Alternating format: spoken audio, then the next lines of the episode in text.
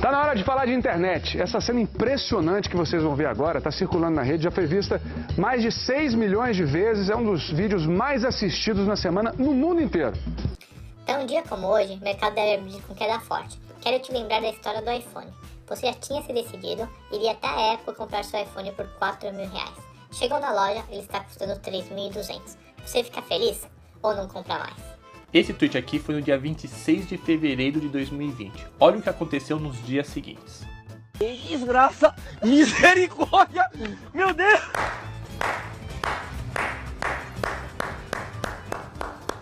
E aí eu te pergunto, quem seguiu esse tweet, foi às compras nesse dia, ficou feliz ou não? Demais.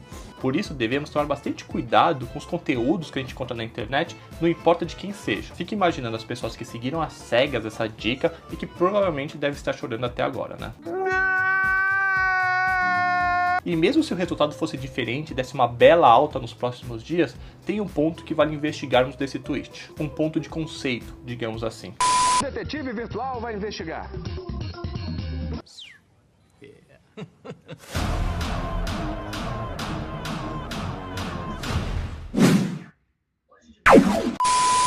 Primeiro ponto é que estamos analisando duas coisas totalmente diferentes. Uma coisa é um produto, um bem de consumo, um celular, como ele mencionou, e outra coisa, no caso das ações, que são participações em empresas, coisas totalmente diferentes. O iPhone realmente pode ser o mesmo produto hoje de algumas semanas atrás. No entanto, quando falamos de participações em empresas, a história muda um pouco. Só fazendo uma revisão, quanto que vale uma empresa, né? Na real, ninguém sabe ao certo, mas uma das abordagens mais conhecidas é o fluxo de caixa descontado. Meio que você estima o valor futuro que a empresa irá gerar, traz isso para valor presente na data de hoje a uma taxa apropriada para isso. Então vamos lá, com esse novo cenário do coronavírus, cidades parando, as pessoas ficando em casa, mudando seus hábitos de consumo. Será que as empresas que o nosso primo rico investe, bancos, empresas de varejo, como empresas que vendem sapatos, será que elas não vão sofrer nada com isso?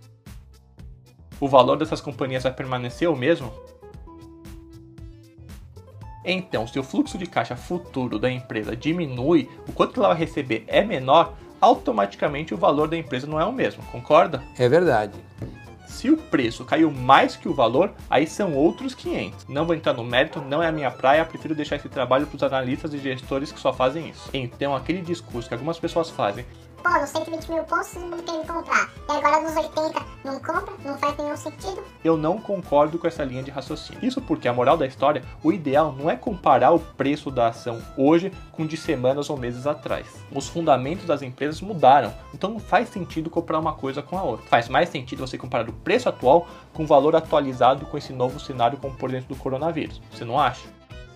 E por isso que esse exemplo, comparando o iPhone com ações, participações em empresas, na minha visão não faz muito sentido. Então, como resumo da ópera, é muito importante saber a diferença do que é o preço e o que é o valor. Preço é o que você paga e valor é o que você leva. Comparar o preço de uma ação hoje com o preço de semanas e meses atrás, em que os fundamentos eram diferentes, calcular esse percentual e achar que está uma baita liquidação é um dos maiores vacilos que você pode cometer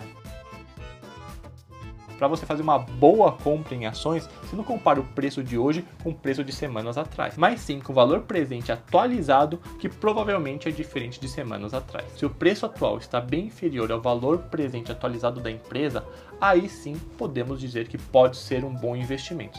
Caso contrário, eu acho que não faz muito sentido.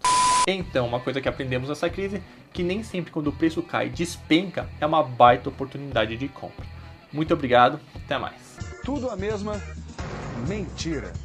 Ah, e só lembrando, o nosso velhinho Warren Buffett, que é referência no mercado de ações, quando a bolsa despencou com o coronavírus, ele não fez um tweet como esse. Ele não foi às compras, pelo contrário, inclusive vendeu as companhias aéreas, que foram as que mais despencaram, e também os bancos. Então, fica a dica. A gente nem queria exibir esse vídeo, sabia? Como já estava circulando muito na internet, a gente achou melhor mostrar, dar o recado e pedir para ninguém fazer nada desse tipo. Combinado?